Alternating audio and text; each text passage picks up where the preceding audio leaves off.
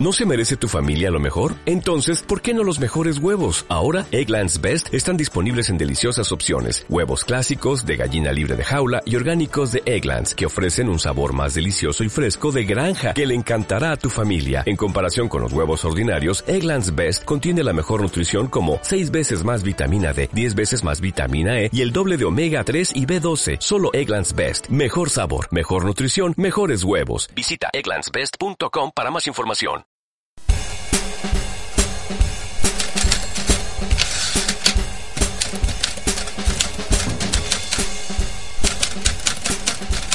Hola a todos, esto es a 30 teclas por hora, un podcast donde vosotros y nosotros crecemos juntos en el mundo de la escritura.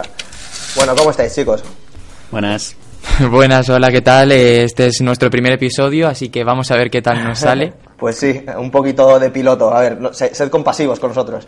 Sí, además poco a que, poco. claro, y que luego con la magia de la edición intentaremos dejarlo lo más bonito posible. sí, sí. Vamos, ahora mismo todos los errores que estaremos cometiendo no los vais a escuchar. Sí, pero nosotros sí, o sea que... claro, eso no lo digas, no lo digas. Bueno, vamos a ver. Para este primer episodio piloto vamos a dividir eh, todo el podcast en dos bloques, ¿vale? En el primero os vamos a hablar un poco del proyecto, de quiénes somos y en lo que andamos metidos ahora mismo, que, a qué nos dedicamos. En esta segunda, para, para esta ocasión, trataremos el tema de los hábitos de escritura que utilizamos, cómo nos motivamos, qué herramientas utilizamos y este tipo de cosas que nos ayudan a un poco a tirar para adelante con la escritura. ¿De acuerdo? Eh, bueno, eh, vamos allá. Carmelo, ¿qué, me cuentas? Pues mirad, para presentarme yo un poquito, yo soy Carmelo, eh, tengo 24 años y me gusta mucho desde siempre todo lo relacionado con leer, con escribir y bueno, al final cualquier tipo de, de formato donde te cuenten una historia, ¿no? Entonces yo desde pequeño quería ponerme a escribir, aunque la verdad tardé un rato en, en dar el paso o por lo menos en hacerlo de una manera más, más constante. Así que ahora mismo compagino eso con, con la universidad, que me encuentro en el último año de carrera, con el trabajo y también con un canal de YouTube literario por ahí que algún día os lo presentaremos también. Oye, Yo soy fan, yo, yo le encontré a Carmelo a través, de, a través del canal. Es verdad, es verdad. Sí, sí, yo también le sigo, ¿eh? Yo también le Sí, sigo. sí, y- le, le escribí a través del canal. Muy, muy bueno, además. Vale, eh, bueno, Miki, eh, ¿y tú qué? Bueno, pues... Bueno, me, me has llamado Miki porque, claro, los amigos de toda la vida me llaman Miki, pero bueno, se me Sí. puede encontrar por ahí en redes a, a nombre de Miguel Delis. Y, y bueno, pues yo tengo 30 años y soy periodista eh, por profesión, pero por pasión también. Yo estudié periodismo y me centré en el... me especialicé en el periodismo cultural. Y bueno, pues eh, también soy, soy muy lector. Y, y la verdad es que eh, siempre he estado ahí empezando a escribir, pero siempre eh, no, no es que lo dejase, sino simplemente que me convencía a mí mismo de, uy, es que esto no es suficientemente bueno, ¿no? ¿Para, para qué voy a escribir no. esto si ya hay alguien que lo ha escrito mejor, ¿no? Entonces, Para todos, eso nos ha ocurrido Sí. yo creo que a todos. Claro. En plan, pero ¿qué- ¿quién lee esto? Sí. Entonces ahí estoy, mis, mis primeros pasos ya, bueno, ultimando ahí una, una novelilla que, que también ha podido leer Manu. Pero bueno, le- me gusta mucho remirar las cosas y más. Y nada, pues eh, en La calle de las mentiras. La calle de las La mentiras. calle de las mentiras, efectivamente. Bueno, Un día de estos me tienes que enseñar a poner nombres, ¿eh? que yo me peleo mucho con esas cosas. sí, sí, sí, sí. Bueno, yo, en, bueno, me presento, yo soy Manu, Manu Palacios, tengo 30 años y aunque estudié turismo, ahora trato de dedicarme pues a, a la escritura y soy blogger de viajes desde el 2012. También compongo algo de música, como el señor Miguel, que no lo ha dicho, pero no sé, que no se avergüence de ello. Eh, mi, bueno, mi proyecto principal que en el que estoy ahora mismo es un- el blog de viajes, Mundo Viajero. Ahí doy consejos, pero bueno, cuento historias también, que es lo que más me ha gustado siempre. Y fue a través de esto donde empecé a, a darme cuenta de que, de que lo que me gusta es escribir y, y escribir y seguir escribiendo. Entonces, el año pasado acabé autopublicando con Amazon mi primera novela, El Secretos Malditos, y ahora estoy trabajando en otras cosillas también. De la siguiente a ver, a ver qué tal va. Gente inquieta. Gente inquieta, gente, gente que no puede parar. No- nos ha costado incluso encontrar el tiempo para grabar, pero míranos que al final estamos. Es Sí, sí, verdad. O sea, hay que seguir produciendo. Sí. Bueno, vamos a ver, pues vamos a empezar. eh, bueno, este no hemos hablado del proyecto, pero en sí el proyecto es eh, bueno, una serie de podcasts en las que nosotros, aparte de bueno, lo que hemos dicho al principio, aparte de ir creciendo como escritores, eh, vamos compartiendo nuestros trucos, lo que hemos aprendido, qué cosas vamos eh, leyendo y a la vez que esto, pues os lo vamos enseñando a vosotros. No somos profesionales, pero aspiramos a serlo y trabajamos de forma profesional. Eso es, Así es. que... Tiene que quedar muy, muy claro que somos gente que estamos aprendiendo y que queremos transmitir todo este proceso y todas las ganas que tenemos de aprender para que, que no Eso parezca que somos aquí ya, como ha dicho antes Miguel, antes de entrar en antena, lo de todavía no hemos ganado el premio Nobel, pero ha recalcado el todavía. Claro, o sea, esto es para, para cuando lo ganemos dentro de 70 años, ¿sabes? Mirar atrás, escuchar este podcast y decir, coño, lo que he aprendido desde entonces. Eso es. Y si, y si no se gana ningún premio, este podcast se borra y no pasa nada. bueno, Espérate, porque a ver si ya está, eh, lo vamos a borrar ya con esta premisa. bueno chicos, vamos a ver, vamos a dar paso a, bueno, vamos a comenzar con el segundo bloque. Vamos a empezar por la forma en la que nos inspiramos, qué utilizamos, cuáles son nuestros métodos. ¿Qué, ¿A qué os dedicáis vosotros para inspiraros? ¿Qué, qué os hace, ¿Qué os hace empezar a escribir y decir, bueno, esto, esta historia, esta historia tiene que salir ya? Yo la, la verdad es que soy muy muy metódico con estas cosas, entonces yo siempre llevo en el móvil un, un documentillo por ahí donde voy apuntando absolutamente todo Sí. lo que en algún momento me parece que puede surgir algo. Y además mi, mi concepto para arrancar con una historia más larga, que yo a lo largo de mi vida ahora mismo tengo una que la estoy acabando y otra que escribí aunque no me convenció y está ahí esperando a ser retocada, es que empecé a, a valorar la idea, empecé a ver qué trasfondo podía tener y cuando me di cuenta de que ya había escrito un relatillo un poco largo y tal y que ahí se Sí. podía sacar mucho más, es donde yo dije, oye, ¿y si en vez de cerrarlo con seis, siete caras, intento ir más allá? Así que yo creo Claro. que esa es la forma de encontrar lo que para mí se puede convertir en no un simple día delante del ordenador, sino en muchos, muchos días delante del ordenador. Sí, ¿no? Como coger una idea y empezar a, a estirarla, digamos, ¿no? A introducirle capas.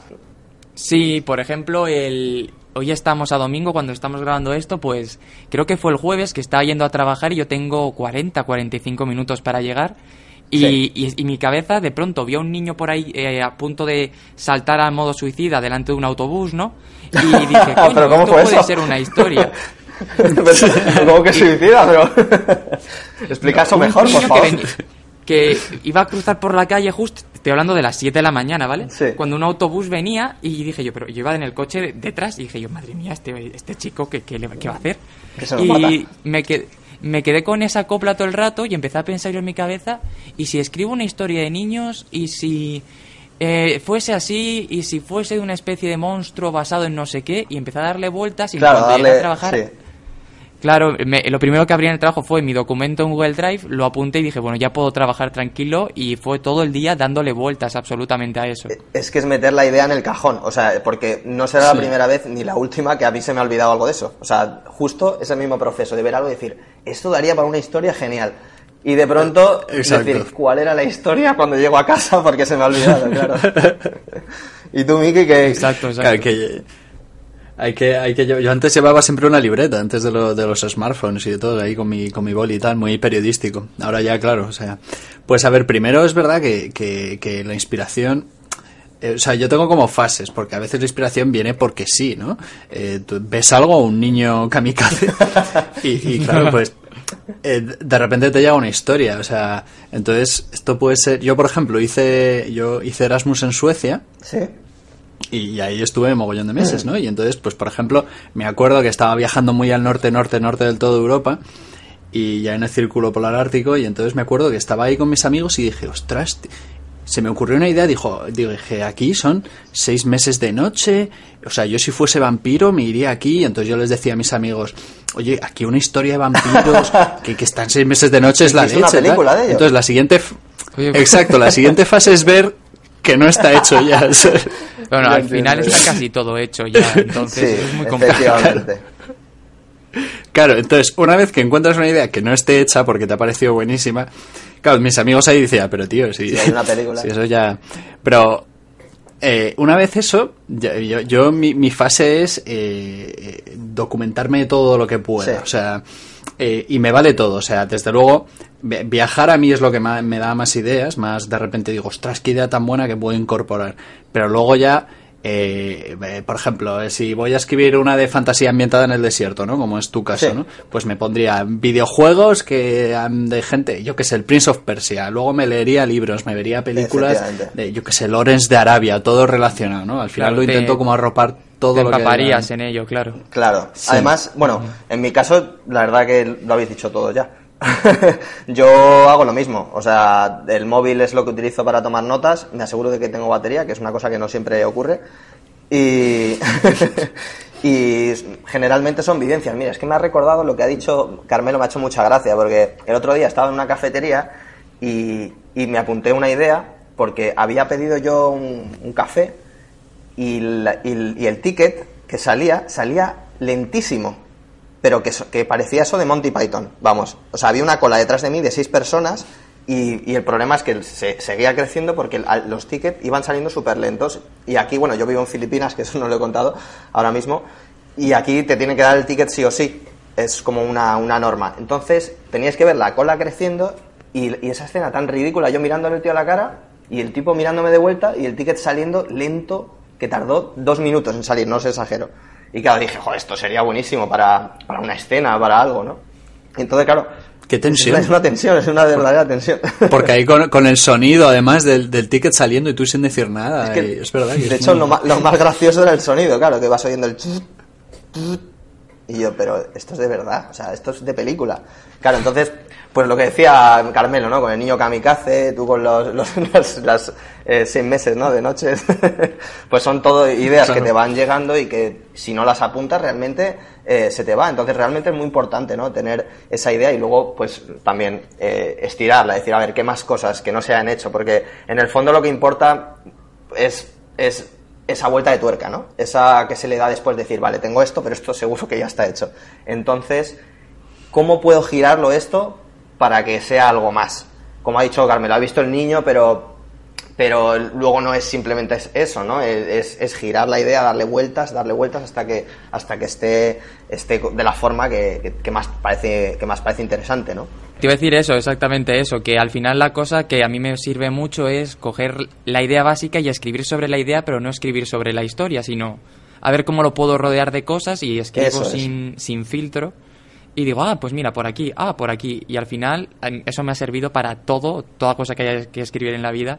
Y Miguel, que es periodista, también lo sabrá, que cuando tú empiezas a escribir empiezan a surgir muchísimas cosas, simplemente sin que te des cuenta. Claro. Bueno, chicos, eh, a ver, ¿qué rutina tenéis de escritura que os ayude así a, a, empezar? Porque, claro, muchos sabemos que la mayor parte de la dificultad es empezar y la segunda dificultad es cerrar el Facebook. a ver, ¿qué, haces? ¿Cómo, vais? escribas en Facebook. bueno, esa, es buena también. ¿Cuál es vuestra rutina? Eh, pues yo la verdad, mi rutina consiste en ser consciente de que, que cuando ya tengo un proyecto largo y lo tengo ya encaminado a hacerse, es saber todos los días que voy a escribir, a lo mejor plantearme un par de días cada cierto tiempo de descanso, pero además me lo suelo planear de antemano y saber qué voy a escribir. Entonces, lo, con lo que yo funciono bien es poniéndome mínimos diarios, o sea, el rollo, o voy a escribir mil palabras y hasta que no escriba mil palabras no lo dejo. Entonces, cuando eso empieza, lo que hago es, obviamente me desconecto absolutamente todo porque es muy fácil distraerse. Y lo único que dejo es, es música porque yo tengo que escribir con música. Y tengo dos, como dos caminos, ¿no? Como dos tipos de música. Puedo cogerme música clásica o música de, de banda sonora. De, banda sonora, ¿no? yo también, yo también. O luego ya lo que, lo que a la gente le alucina mucho es que una de las cosas que más me funcionan, sobre todo cuando estoy muy, muy atrancado, es ponerme música japonesa. No me preguntéis por qué, un día la encontré en YouTube. De, ¿Pero japonesa de, de, instrumental o, o, rollo animación? No, no, gente, gente cantando en japonés. Sí, o sea, de, sí, no, yo no, es, no he seguido, sí, no es, eso es, no he seguido jamás un grupo japonés, no tengo ningún interés en hacerlo, pero yo supongo que como a, a mí el ruido me concentra cuando tengo que estudiar alguna cosa, escuchar no gente hablando, sino ruido. Pues como no entiendo nada de lo que dicen, lo considero como tal y me sirve un montón para concentrarme. Estamos diciendo que la música japonesa es ruido. Yo solo he dicho que las voces, como no las Claro, entiendo, no se entiende, ¿no? ruido. Sí, pero porque como que no puedes seguir el, el hilo, ¿no? De la voz, de la- como por el fondo la música también es un poco, te están contando una historia, ¿no? Claro, porque si al final me pongo algo en español o en inglés, pues quieras que no, estás más pendiente. Claro. Sí, pues es verdad, eso sí que es Mm. verdad.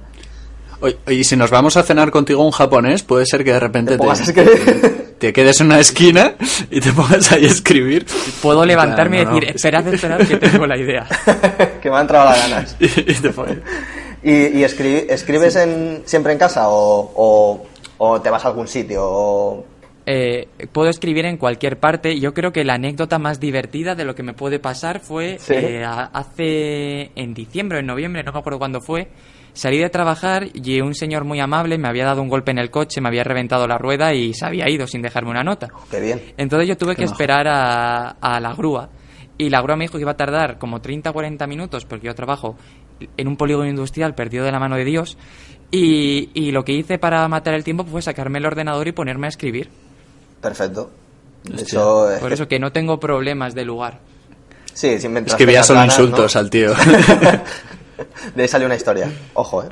Pues, Pues seguramente saldría qué- una interesante. Pues sí. Sí. ¿Y tú, Miki, cómo...?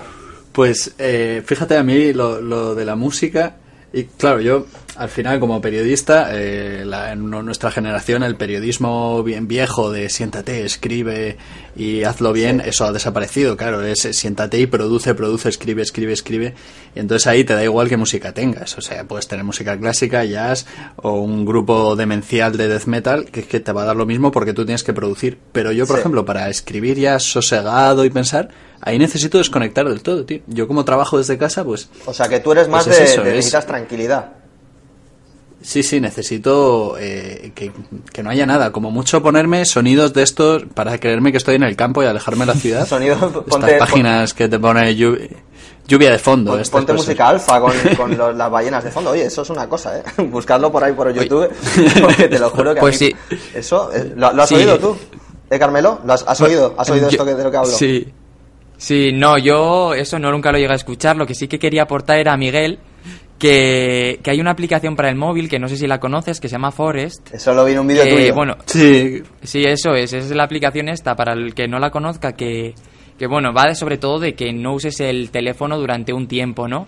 Pero lo más interesante es que tiene sonidos y los sonidos son de cosas rollo lluvia, playa, una cafetería y entonces que, que es algo que te sirve mucho. Yo lo utilizo para estudiar sobre todo por los ruidos, no por lo de coger el móvil.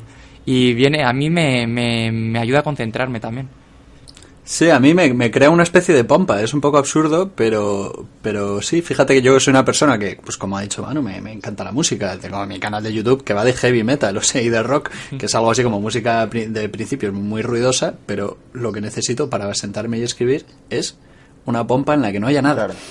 Entonces, eso me ayuda. Pues claro, es que cada uno es en ese aspecto es como es, ¿no? O sea, en estas, yo creo que mm, ese tipo de, de entorno a ti te ayuda por la tranquilidad, ¿no? Porque hay gente, es verdad, que, que mucho ruido de cualquier manera, aunque sea música, sí que, sí que le afecta, ¿no? Un poquito al rendimiento. Yo también soy, como dice Carmelo, Y también- de... ¿El que, que decías, Miki? No, no, no, no, iba, iba, iba a hablar de los mínimos que se ha fijado Carmelo. O sea, que si tú vas a hablar de música, con- continúa. Sí. También es muy interesante. Bueno, yo la verdad es que, en particular, eh, bueno, para inspirarme, lo primero, ya sé qué historia tengo en la cabeza. Ya hemos hablado de lo otro, ¿no? Entonces, la rutina, yo en, en particular, si voy a escribir en casa, yo suelo hacerlo por la mañana. Entonces, un truco que, bueno, eh, hablaremos más tarde un poco de estos truquillos, pero yo me ducho, me dejo arreglado, me preparo el café como si me fuera a trabajar. O sea, me siento, porque si me pongo en pijama, empieza el declive. Empieza el, empieza el Facebook, empiezan las aplicaciones en el serie. móvil, digo, venga, me veo un capitulillo. Entonces, no, me, para mí tiene que ser mi despacho, mi casa, ¿no? Entonces me ducho, me, me preparo, me, me siento en el ordenador con el café y, y me pongo a ello. Y me pongo música, claro, me pongo música dependiendo de, lo que vaya a escribir. ah, pues tiene que ser música relacionada con eso, ¿no? Mucho es banda sonora, a veces como dice Carmelo, pues eh, música japonesa yo también me pongo. Eh, De todo, o sea, dependiendo de, de la cosa en cuestión, sobre todo porque para ciertas escenas una música con un tono particular, más dramático o más de acción, de motivación, empieza a irradiar imágenes en mi cabeza, ¿no? Y, y eso es genial. O sea, ahí ya motivado 100%, ¿no? y también, claro, eh, yo, por ejemplo, mira, Carmelo de, pone palabras al día, ¿no? Eh, son, tú has dicho que, que, es un número de palabras que te tienes que fijar, ¿no? En el, en el mismo Sí. día. Claro, yo en eso soy más semanal, porque como soy un desastre, entonces hay días que a lo mejor no puedo escribir o hago menos o hago más, pero al final de la semana sí que tengo que haber cumplido eh, una cantidad. Y siempre... eh, Claro. Claro. No, claro, lo que iba a decir que ha sonado como mi, mi visión muy estricta de todos los días tal, pero si un día pasa algo no pasa absolutamente no pasa nada, claro. O sea, Claro, recuperas y ya está. Claro, si llego como- acabando mis quehaceres diarios a las 3 de la mañana y yo me levanto a las 6, no voy a decir, voy a escribir mil palabras que no me puedo dormir. Ahí. Hay que verlo con racionalidad. Hay tus dedos sangrando. ¡No! ¿No? Claro, claro. O Claro. sea, está, claro, tiene que ser, bueno, un poco así, ¿no? Eh, que no, no, no hay que ser tan estricto, pero depende. Claro, yo es que veo a Carmelo mucho más, mucho más definido con sus cosas, ¿no? Yo soy súper caótico, entonces en ese aspecto, yo a lo mejor sí que haría eso, fíjate tú, coger y decir, si no voy a llegar, o ahora me tengo que poner un rato, aunque sea, ¿sabes? Entonces, entonces pero sobre todo por eso, porque sé que, que si tengo ese rato debería utilizarlo, ¿no? Y, y fíjate, lo del café, no sé si sois vosotros muy cafeteros, pero yo es que para mí es rutinario. Yo, Pues yo tengo un problema café. muy serio con el café. Es, es muy de, de periodista y muy de escritor. o sea, es- muchas veces va de la mano. El café Pero- es algo. y, a- y además es el hecho de tener algo delante de las manos, ¿no? Porque yo Sí. os voy a contar cómo ha sido mi mañana, que he empezado escribiendo y me he hecho un café para escribir. Luego me he puesto con cosas de la universidad Y café. tenía que escribir, me he hecho un té. No un té, porque Ah, bueno, quiero té. también espaciarlo. Claro, claro. Y ahora, antes de empezar esto, me he hecho otro café. Porque como va de escritura, pues como que casa, ¿no? Entonces, y esa es la rutina diaria. De café más café, ¿no? Pues mira, fíjate, me acabo de acordar de, de una cosa que leí hace poco. Estaba leyendo un libro de, de Or- Orson Scott Card sobre, sobre fantasía y tal. Y bueno, Orson Scott Card es una persona bastante polémica, pero en este aspecto, bueno, pues sabe lo que se hace, ¿no? Y, y uno de los hábitos que dice es no dependas de ningún tipo de producto, ya sea café, ya sea alcohol, como hacían algunos, para esto, porque en el fondo se te pega, es un vicio, ¿no? Es un vicio sin el que no puedes hacer las cosas. Y oye, que es verdad, o sea, sin el café empiezo a estar molesto, ¿no? Cuando empiezo a escribir. Y lo siento, Orson, pero, pero yo es que necesito el café. Sí, yo también, si no me voy durmiendo por las esquinas. Yo yo, en, en- en- en el caso, mi, mi meta es, es más modesta, es un folio al día, que, es- que serán 400.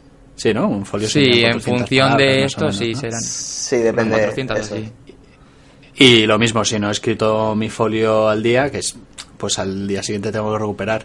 Y me gusta, me gusta escribir por la mañana y si puedo por la noche en algún momento lo repaso un poquillo para, para darle lo típico una vuelta y ya dejarlo, dejarlo enfriarse. ¿no? Sí.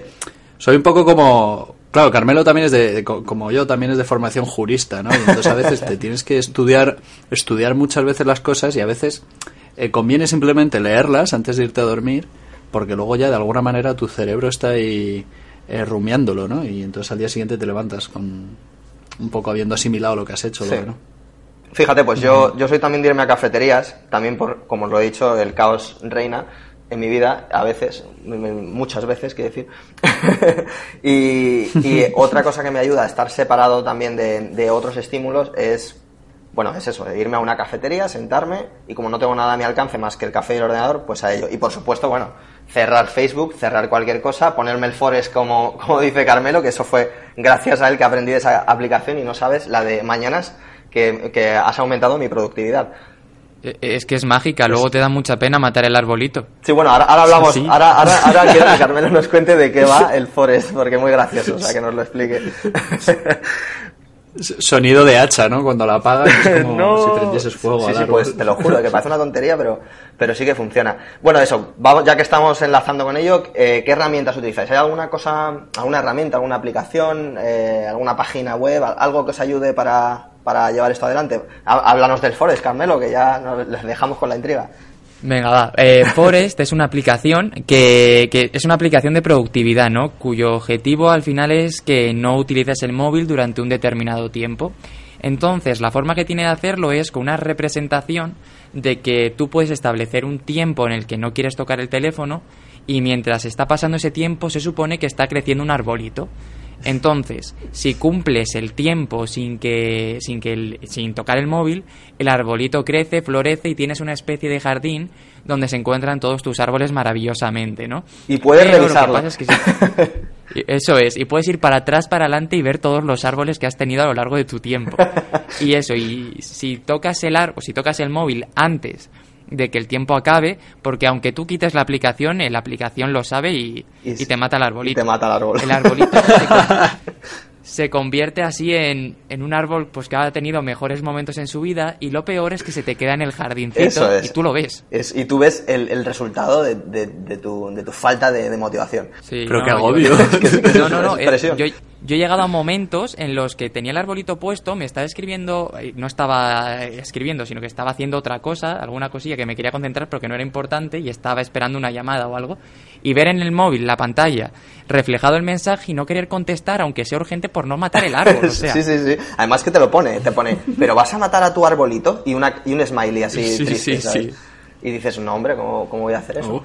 Adem- además que luego, eh, hombre, ya, fuera del tema del árbol, ¿no? Bueno, lo del árbol es gracioso, pero cuando muchas veces de una forma un poco inconsciente, ¿verdad? Desbloqueamos el móvil para ver si nos han escrito y en ese momento cuando ves la aplicación funcionando, dices, anda, es verdad, que yo tengo que concentrarme y, y vuelves al tema, ¿no? Eso a mí es una de las cosas que más me funcionan en ese aspecto. Eso es, es, es como cuando vas a cerrar un documento porque lo quieres borrar y te dice, ¿estás seguro que quieres salir sin guardar? ¿Estás seguro? Pues es más o menos lo mismo, Claro. ¿no? La confirmación en dos pasos de que no vas a seguir concentrado y escribiendo. Además, además una de las cosas Sí, que, más me gustan, no, esto es una tontería mía, pero es, por ejemplo, tú puedes elegir cuánto tiempo va a, estar, va a tardar en crecer el árbol y según el tiempo que le pones, el árbol es un árbol, un matorral o, o un árbol más grande o varios árboles.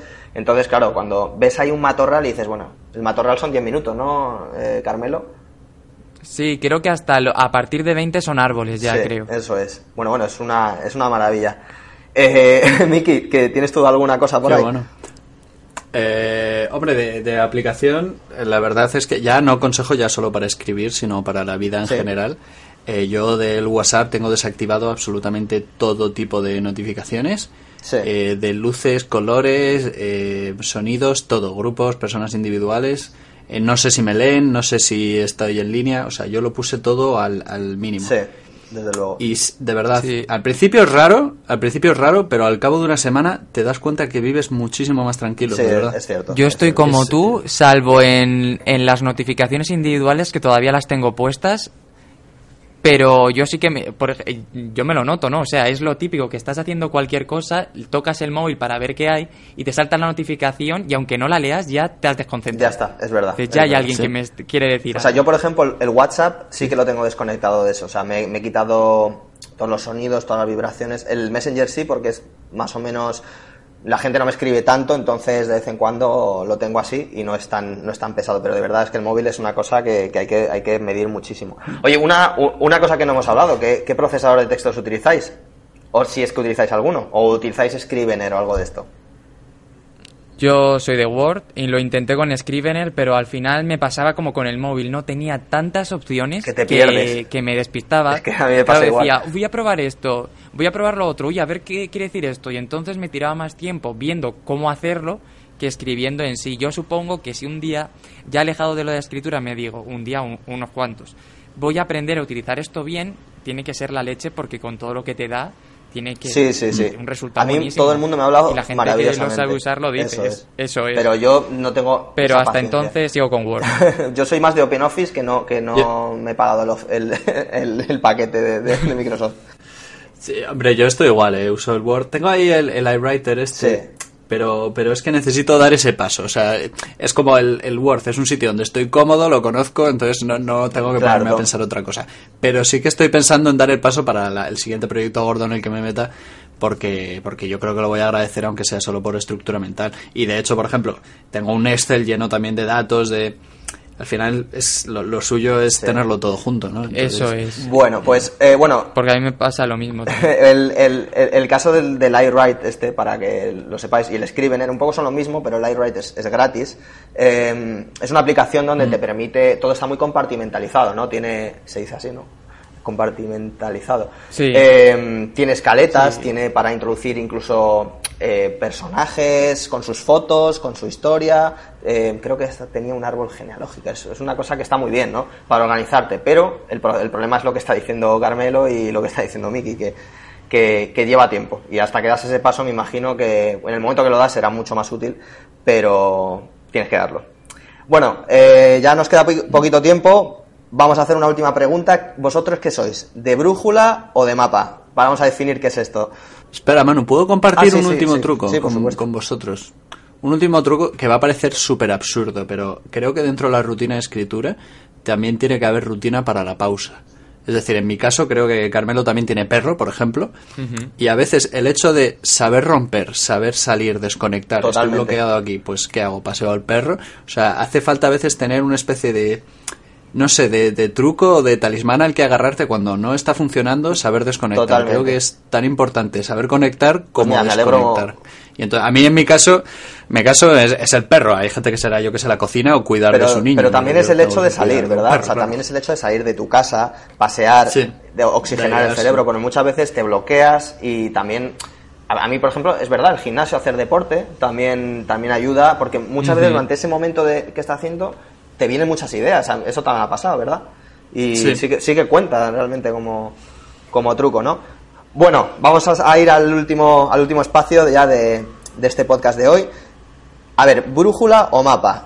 Cuando decimos esto, eh, nos referimos a el, bueno, lo que es una brújula y un mapa, ¿no? El escritor de brújula es aquel que se guía eh, un poco por su intuición, ¿no? Por, por hacia dónde le lleva la idea y, y luego el de mapa es el que es pues como un mapa, va- va- sabe dónde están las ciudades, sabe lo que quiere hacer, se lo planifica todo y en base a eso escribe la novela. ¿Vosotros qué sois, brújula o mapa? A ver. Yo me definiría más como, como mapa, pero con el paso del tiempo también me he dado cuenta que cuanto más planifico, menos disfruto luego escribiendo. Ajá. Entonces, al final, me refiero, porque si lo tengo todo muy, muy pautado, al final eh, siento como que ya he hecho lo divertido, ¿no? Entonces, yo he llegado al punto que no sé a quién le leí eh, que le dijo que esto se llamaba escritor jardinero, no me acuerdo quién fue. Qué grande. Que era tener. Sí, era un nuevo concepto entre medias, que era tener como Hablando del Forest. Exacto. Hablando Tener Forest. 5 o 6 puntos muy claros a lo largo de, lo que quieres escribir o, o 10 puntos muy claros y que el resto lo vayas haciendo como brújula. Eso es. Ahora, después de todo esto, el primer proyecto que he acabado ha sido totalmente de mapa. Así que también lo tengo que decir. Pero para la próxima probaré esto. Pues También dejar un poco a la, Un poco la imaginación a la entre libertad, medias y... Sí, como luego al final hay que hacer 200 revisiones, pues ya lo vas, lo vas eh, perfilando todo para que quede bien. A ver, Miki, ¿tú qué? ¿Qué me cuentas tú? Eh, me, me eh, yo estoy un poco como, como él también, porque de primeras te diría mapa, mapa, mapa, absolutamente mapa, porque eh, eh, me cuesta imaginarme cómo es eh, ser 100% brújula. Creo que es más fácil ser 100% mapa que 100% brújula, porque tú necesitas tener unos puntos por los que pasar y a lo mejor entre medias, pues dices, bueno, me voy a sentar, yo sé que tengo que llegar aquí y a ver cómo llego, pero voy a dejar ahí un poco que, que, que fluya, ¿no? Eh, quizás ese sería el punto jardinero. A mí a veces me ha pasado eso. Digo, Vale, hemos lo que decía bautizado antes, un periodista a veces pues, te sientas y escribir. para, para este tipo de, de, de escritor, ¿vale? Aquí hay jardineros, aquí ni brújula ni nada. Hay jardineros que usan el Forest. Pero es verdad, a veces, y a veces digo, necesito un diálogo que me lleve a este punto. No, no, no lo tengo pensado, pues me siento, que empiecen a dialogar y digo, pues como si yo fuese el personaje que le quiero llevar a este lado, ¿no?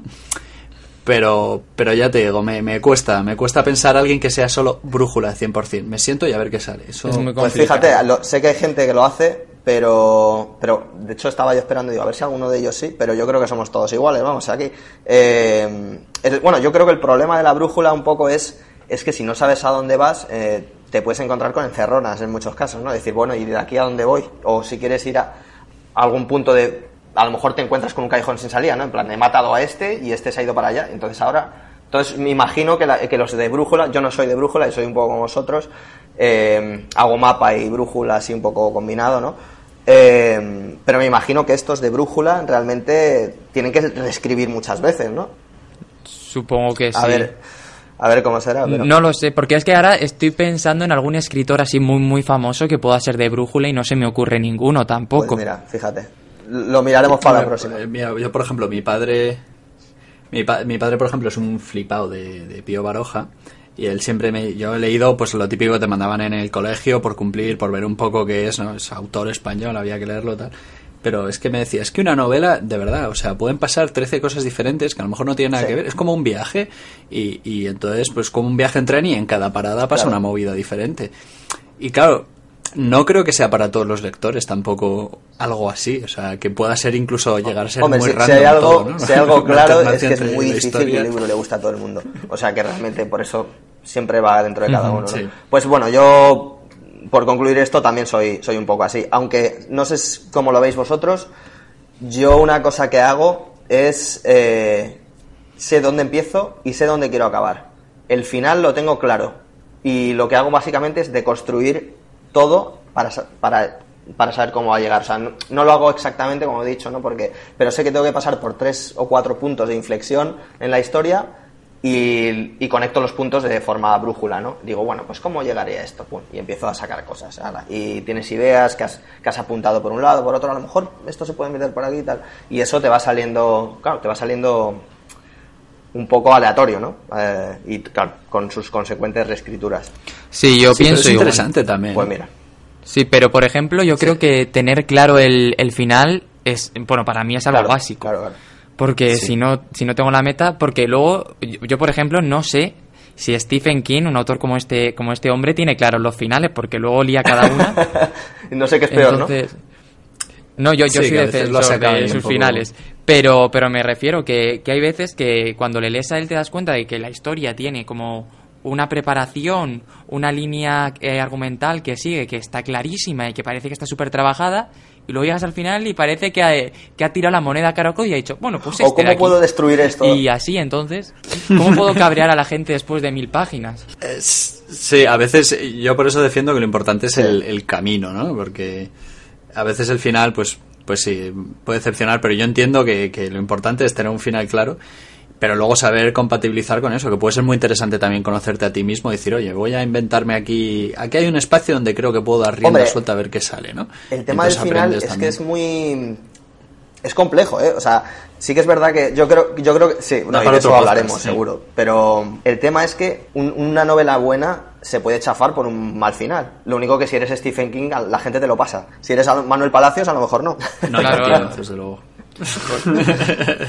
Sí, porque claro, al final lo que tú lo que te quedas cuando acabas para recomendar es con la última sensación y puedes decir, "Pff, a lo mejor si vas dubitativo en cuanto a si te está gustando o no, un buen final puedo decir esto es la leche o esto no merece la Claro. pena. Pero bueno, para eso también tenemos el tema de los grupos de escritura, ¿no? De los que ya, de los que ya iremos hablando. Bueno, chicos, eh, se nos acaba el tiempo. Son, pues eso, tenemos un podcast de 40 minutos, 30, entre 30 y 40. Queremos que sea una cosa un poco ágil, así que hoy por hoy vamos a cerrar por aquí.